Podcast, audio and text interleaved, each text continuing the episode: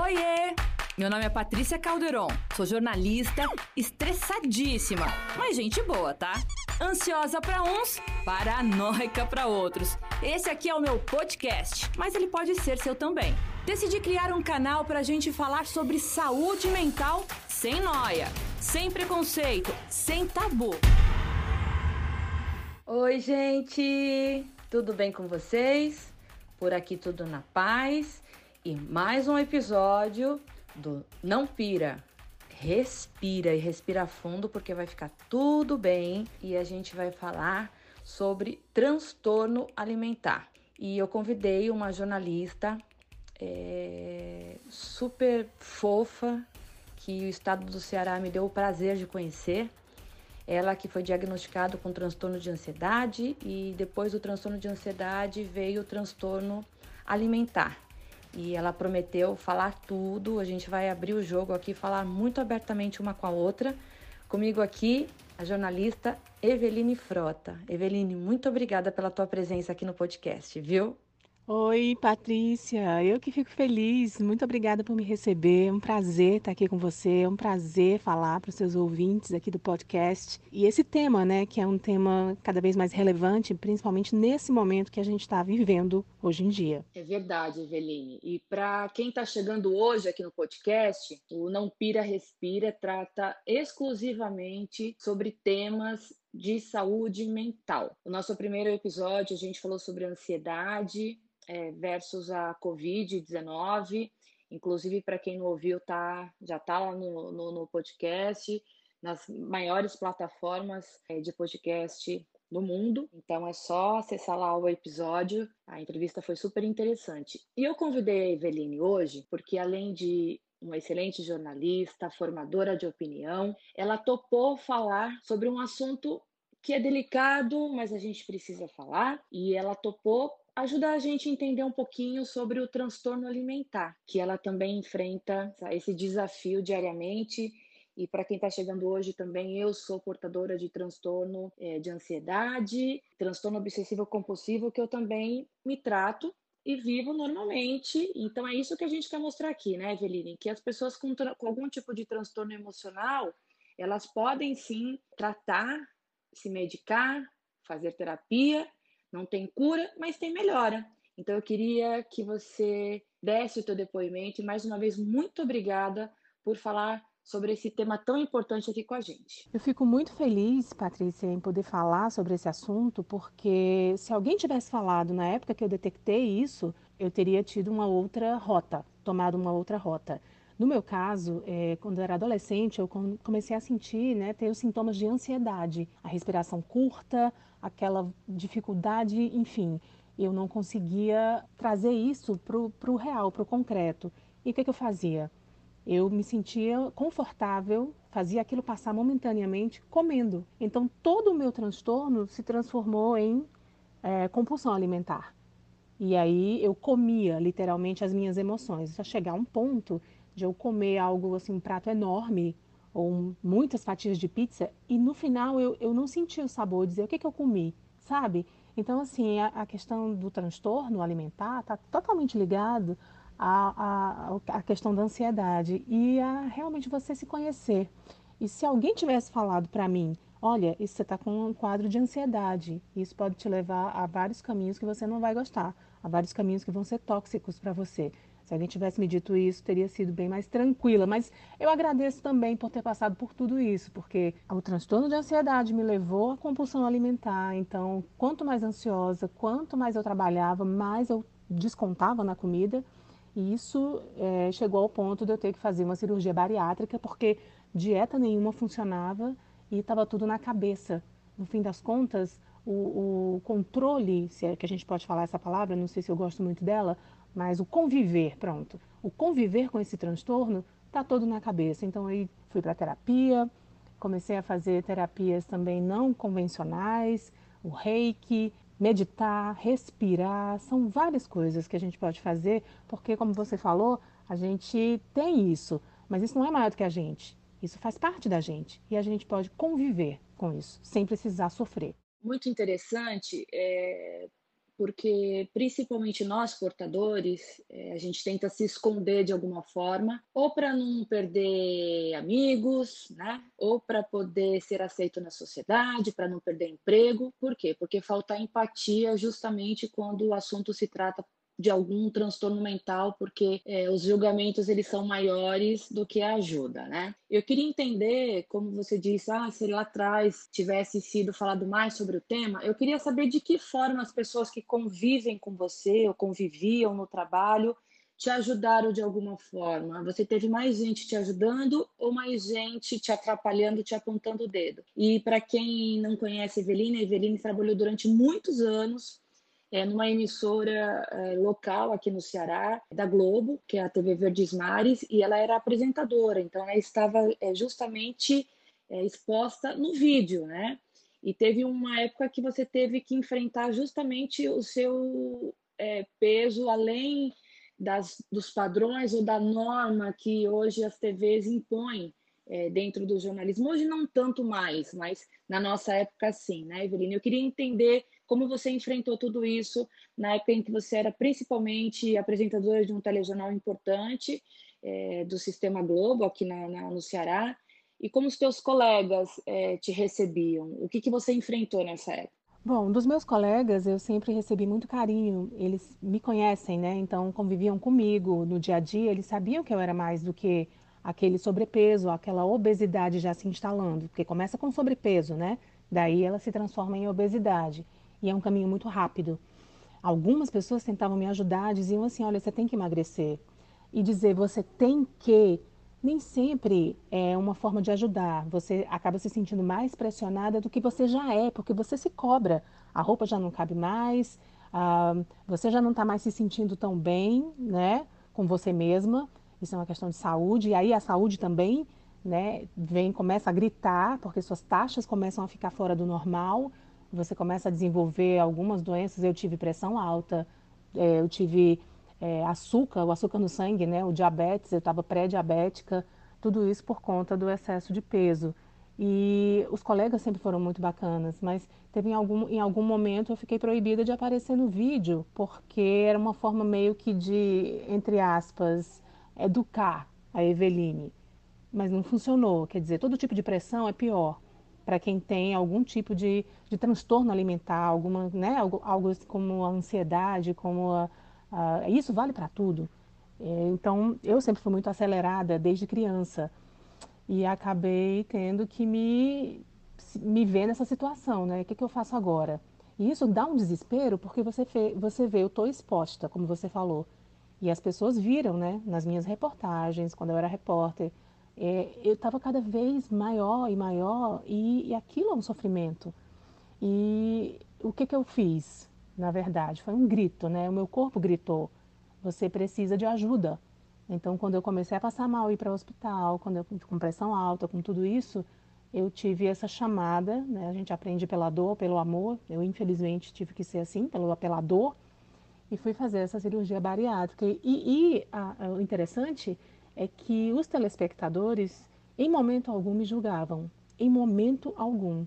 Eu sempre recebi muito carinho, porque as pessoas enxergavam, conseguiam me enxergar além do meu excesso de peso. Ah, isso é incrível, né? É um depoimento forte para ter que enfrentar os monstros internos e tentar também enfrentar o que está ao redor, né? Que eu acho que para a gente é muito pior. Eveline, como você descobriu que você era portadora de transtorno alimentar? Você acha que em algum momento da sua vida houve aquele start ou através de algum trauma?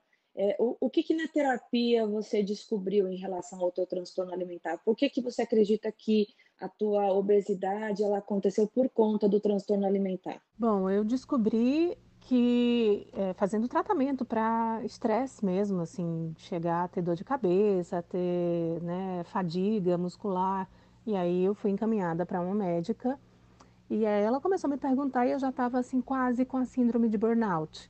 Quer dizer, vem outras doenças, outras situações perigosas, né, acabam chegando quando você não consegue lidar com as suas emoções. E aí ela falou isso, assim, olha, você tem transtorno de ansiedade e você está usando isso para, você tá, já está desenvolveu, né, não está desenvolvendo, você já desenvolveu um transtorno alimentar, vamos começar a lidar com isso. E eu sugiro que você vá a um psicólogo. E aí começou toda essa jornada de autoconhecimento.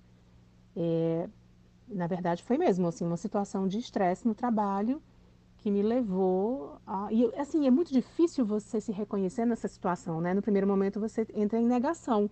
Você fala, nossa, eu estou cansada porque eu trabalhei muito esse fim de semana, ou porque foi meu plantão. E não é. Você já está com mais uma coisa, é mais uma pedra que você está carregando nas costas, mais uma rocha. E quando você vai para a terapia e você olha para dentro de você e enxerga que você está num redemoinho que você mesma criou e não sabe sair, aí sim, aí começa a volta por cima. Porque tem saída. Entendeu? Assim, é muito importante a gente dizer para as pessoas que é possível. Você não tem que emagrecer, como no primeiro momento eu ficava, assim, me desencorajava. Eu dizia, nossa, eu tenho que perder quantos quilos a mais? Eu tô 20. Nossa, eu tenho que perder 20 quilos daqui para o fim do mês. E aí fazia dietas malucas, medicamento para emagrecer, tomei, me fez muito mal e, e engordava o dobro. Então, assim, olhar para dentro foi o primeiro momento, foi o primeiro passo porque essa é uma caminhada que vai até o fim da vida, né? Só que ela vai ficando mais leve, e isso eu acho importante dizer. Vai ficando mais leve, é possível, você não precisa carregar esse peso, e isso, peso sentido figurado, você não precisa carregar isso para o resto da vida, né, com sofrimento, não. Você tocou num, num ponto muito importante, Eveline, que a síndrome de Burnout, né, o burnout, enfim, é, como queiram pronunciar, onde a fadiga, né, a estafa é, no trabalho provoca ansiedade descontrolada. E para quem não sabe, todos esses transtornos de emocionais eles acontecem por conta da ansiedade que fica além do controle, né? Ansiedade na, na estratosfera, cortisol aumenta, né? Que o cortisol é justamente o hormônio que vai controlar esse estresse aí é, nas alturas, e quando isso acontece, forçando esse cortisol, a nossa imunidade baixa, né? Então a gente vive doente mesmo. Então, além de estar doente da cabeça, a gente fica doente do pé e do corpo, né? Como diz o Sam. Eu queria te fazer uma pergunta. Você fez a, a cirurgia bariátrica é, por conta de saúde, já que a gente está falando aqui de baixa resistência, de estresse, de, de imunidade baixa, ou você fez por pressão é, de imagem é, para você se sentir melhor, para você elevar a autoestima. E não tenha vergonha de dizer se realmente foi por conta é, de estética, porque, porque a gente faz bem a gente estar tá bem também com a gente, né? Mas eu queria que você falasse para a gente o que, que definiu essa tomada de decisão para partir para a cirurgia bariátrica. A decisão Patrícia, foi esse somatório que você falou. Tudo tinha importância. A importância de eu me sentir bem comigo mesma, de eu estar saudável, a importância de eu me sentir, né, de voltar a ter autoestima, a importância de ter agilidade, de poder correr, fazer um esporte sem estar morrendo de cansaço daqui a três passos, né? Então, assim, somou tudo isso. Assim, eu queria me ver bem novamente, não queria ficar um palito, não é minha meta, nunca foi. Mas eu queria estar saudável, eu queria estar no meu peso é, ideal, entre aspas, né? Assim, cada pessoa tem o seu, a sua compleição física, então, assim, para mim tem uma faixa de peso que dá, até porque eu sou muito baixinha. Então, não dava para ter aquilo ali, eu estava 30 quilos acima do meu peso. E eu estava com a saúde já, né, na beira do abismo. E a minha imagem, né, a gente que trabalha né, com imagem sabe disso, jornalista que trabalha em TV, a imagem comunica. E o que, que eu estava. Eu pensava, o que, que eu estou comunicando? Eu estou comunicando que eu não gosto de mim mesma? Eu estou comunicando que eu não cuido de mim mesma? Eu estou comunicando que eu não tenho autorresponsabilidade? Tudo isso vinha muito à minha cabeça, porque a cabeça fica muito acelerada, né? E a gente se cobra muito, a gente é muito, sabe, tirana com a gente mesma. E aí eu aprendi que a gente tem que ter mais compaixão, entender, abraçar nossos, os nossos desafios e seguir. E o que, que eu tinha naquele momento? Eu tinha um laudo médico que dizia, você precisa fazer isso pela sua saúde. Então, pelo médico era para minha saúde, mas eu tinha esses outros motivos também. Que bom que deu certo, que você encontrou um caminho é, aí para sua saúde, para estética e para autoestima. Isso é importantíssimo, principalmente para poder mandar mensagem boa para a cabeça, né? A gente tem que estar bem da cabeça para ficar com o restante sadio, né? A mente realmente comanda o, o nosso corpo. Eveline, eu queria é, saber de você se em algum momento da sua vida, assim, por passar por todas essas é, etapas aí da, da sua vida em relação a esse transtorno de ansiedade, transtorno alimentar, burnout, que acabou incluindo tudo aí, né? Se você pensou em desistir, se você pensou coisas ruins, é, pensou em, em, em, acabar com tudo de forma trágica ou não, você teve postura, meta, ajuda que não chegasse a esse ponto. É, ou então, é, vamos fazer uma pergunta diferente. Qual foi o momento em que você viu que tinha chegado no ápice? Tipo, não, para mim não dá mais. Vou precisar de ajuda, vou precisar me tratar, vou precisar me medicar. É, qual foi esse momento, esse, esse estopim na sua vida? E se realmente em algum momento você teve medo ou vontade de jogar tudo para outro e falar, chega? Essa, esse pensamento de desistir, de jogar tudo para o alto, de querer acabar isso, isso passava muito ao longe, sabe? Muito ao largo. Não posso dizer que nunca, nunca pensei. Pensei.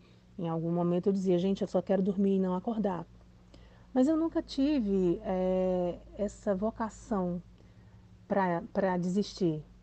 Eu sempre fui muito persistente, eu não vou dizer teimosa, porque teimosa é uma pessoa que não muda. O persistente, ele, ele vai, né? Ele, ele continua, ele cai, ele sofre, mas ele se levanta, né? Limpa a ferida e vai. E eu sempre fui muito persistente. E no momento que vinha algum pensamento como esse, de nossa, eu vou desistir, não vai dar para emagrecer tudo isso mesmo, eu vou ficar assim, eu vou adoecer. E, quando isso acontecia, eu respirava fundo e dizia: não, eu posso. Eu vou emagrecer, sei lá, 2 quilos essa semana. E aí vinha com essas ideias mirabolantes. E aí entrou, foi aí nesse momento que entrou o medicamento para emagrecer, enfim, as coisas que não são bacanas para você fazer pela sua saúde. Mas é, medo a gente sempre tem. Depois que eu fiz a bariátrica, né, no momento que eu estava no pós-operatório, eu tive muito medo porque eu olhava para trás, é muito similar com o que a gente está vivendo hoje nesse confinamento. Você olha para trás e diz: bom, o que tinha não vai mais se repetir. Então a pessoa que eu era não ia mais ser. O mundo que a gente tinha também não deve mais ser.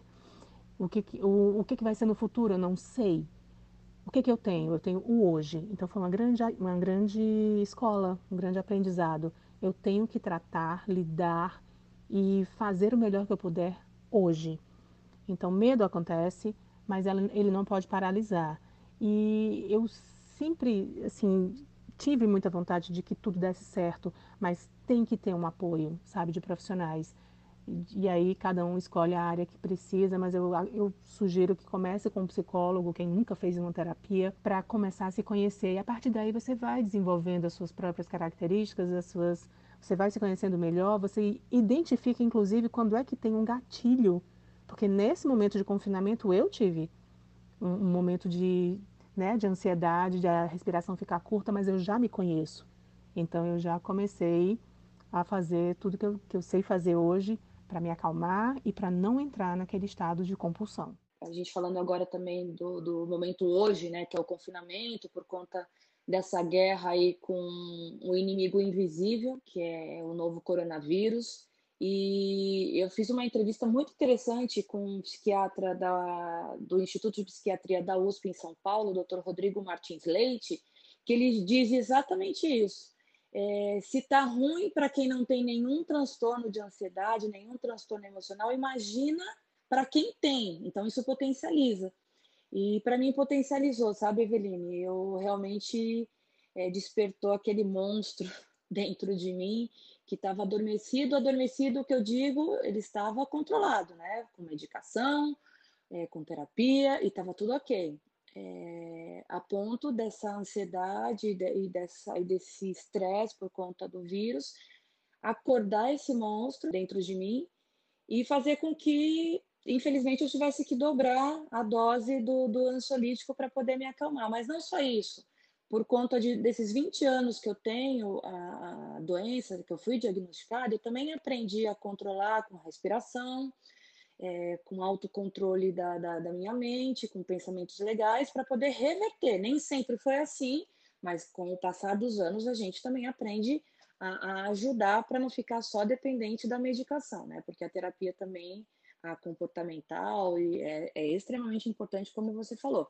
Então, esse monstro que desengatilhou, acordou dentro de mim, deve ter acordado dentro de muita gente que sofre já de ansiedade, porque quem não tem também está estressado, está nervoso, está, enfim. Eu queria, é, para a gente finalizar essa entrevista que está sendo deliciosa, um papo muito direto, franco e de coração, né, tanto da minha parte quanto da sua parte. É, qual a mensagem você deixa, Eveline, é, para as pessoas que sofrem, como nós, de algum tipo de transtorno de ansiedade emocional? É, o que, que você diria, né? E dicas de o que fazer em casa para manter o controle nesse momento de quarentena. Eu também estou gostando bastante dessa nossa conversa, até porque com você não seria diferente. O que, que eu tenho feito? Vamos começar pelas dicas. Eu tenho feito coisas que me agradam e tenho aproveitado para aprender, né? Então, eu estou aprendendo a cozinhar, coisa que eu não sei, é desafiador. Eu estou aprendendo a cuidar melhor da minha casa, a limpeza, é, ter o zelo, né? exercitar isso, não, não com aquela obrigação, e sim assim, olha, eu vou limpar isso aqui agora, nossa, que bom que eu tenho isso aqui, isso me serve tanto. É esse exercício de pensar um pouco, de pensar alto, sabe? Ficar falando consigo mesma enquanto está aqui nessa solitude. E eu faço isso, uh, eu não estou descontando na comida, isso é muito bom para mim, eu fico nessa vigilância sem sem estresse. Eu fico desviando. Então eu vou assistir a um filme, eu tenho aulas online, é, eu faço a limpeza da casa, eu cuido de mim, né? Vou cuidar do meu cabelo, às vezes invento de fazer uma maquiagem, enfim. O que você tiver em casa que você goste de fazer já vai te ajudar. Algum hobby, quem tem, então maravilhoso. Eu canto, né? Canto no banheiro, mas eu canto. Então, são formas de você se expressar que você não precisa se machucar, né? E eu queria deixar como mensagem para as pessoas que têm, é, que sentem, né, que passam por isso, que tem saída, mas que é preciso procurar. Ninguém vai te ajudar se você não pedir ajuda, ninguém sabe o que você está passando. Então eu acredito que agora a gente vai entrar numa fase de empatia. O mundo inteiro, como você falou, né, como o doutor falou, pessoas que não têm transtorno de ansiedade estão passando por isso. Imagina quem já tem.